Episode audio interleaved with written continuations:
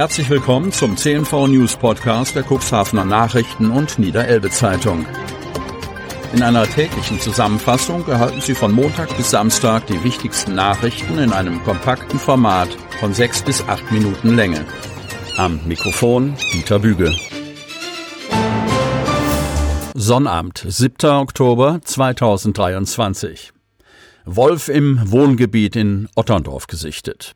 Am frühen Freitagmorgen kam es im Richard-Tienschweg, nicht weit entfernt vom Otterndorfer Zentrum, zu einer Wolfssichtung in unmittelbarer Umgebung eines Wohngebiets. Das berichtete zumindest die Otterndorferin Miriam Griemsmann am frühen Morgen in der Facebook-Gruppe Du kommst aus Otterndorf, wenn. Dort schrieb die Otterndorferin, ich möchte keine Panikmache betreiben oder sonst irgendwas. Ich teile nachts die Zeitung aus und heute um 4.06 Uhr ist mir ein Wolf im Richard-Tienschweg über den Weg gelaufen. Passiert sei dies an der Kreuzung zur Hinrich-Wilhelm-Kopf-Straße. Gerade als sie aus dem Carport eines Hauses herausgefahren sei, habe sie das Tier nur wenige Meter entfernt unter einer Straßenlaterne stehend entdeckt. Ich wusste erst nicht, was ich tun soll. Der Wolf guckte nur neugierig nach links und rechts, und dann habe ich zugesehen, dass ich um die Ecke fahre, erzählt Griemsmann. Sie sei daraufhin in die Hinrich-Wilhelm-Kopp-Straße gefahren. Ich bin froh, dass er mir nicht hinterhergelaufen ist.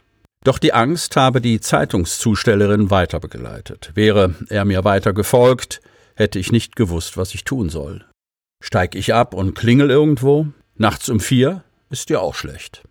Zuvor hatte Miriam Griemsmann in einer Facebook-Gruppe, die sich mit Wolfssichtungen im Landkreis Cuxhaven auseinandersetzt, gelesen, dass eine Autofahrerin am Dienstag, 3. Oktober, fünf Wölfe am Westerwördener Weg in Otterndorf gesehen habe. Aber das ist ja schon einige Tage her. Deswegen hatte ich mir da eigentlich nichts mehr gedacht. Ich dachte, die seien schon weg, erklärte Griemsmann. Bei zukünftigen Zeitungsfahrten werde erhöhte Wachsamkeit mit Sicherheit eine Rolle spielen. Das wird schon ein mulmiges Gefühl, da nachts wieder reinzufahren. Cuxhavener Unternehmen liefert Biodiesel aus recyceltem Speiseöl per Schiff.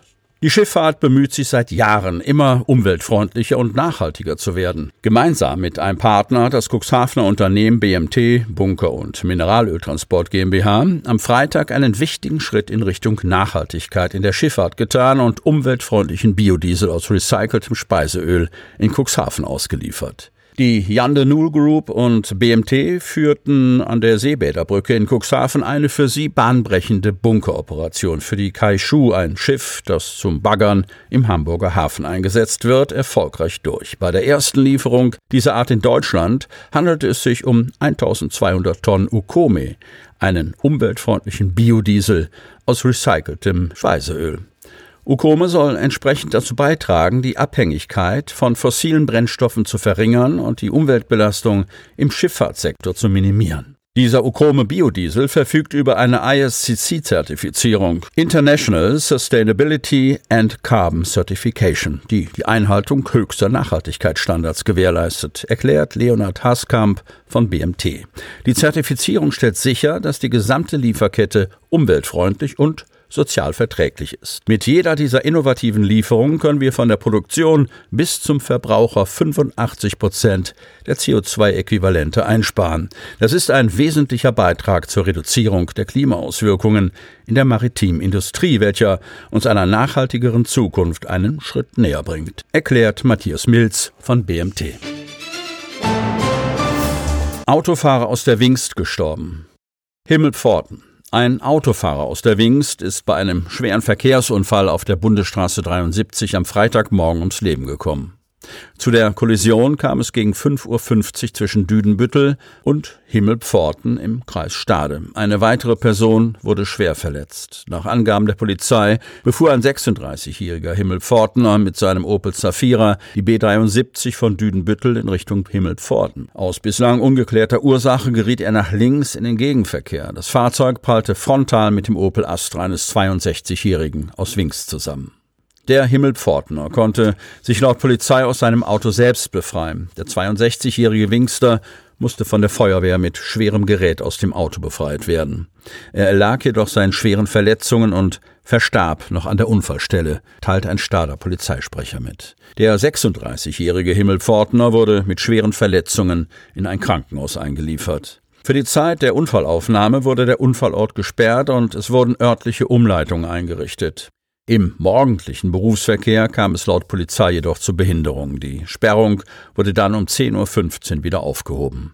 Die Ermittlungen der Polizei zur Unfallursache dauern an. Es die Ermittlungen der Polizei zur Unfallursache dauern an. Es steht der Verdacht des Sekundenschlafs im Raum.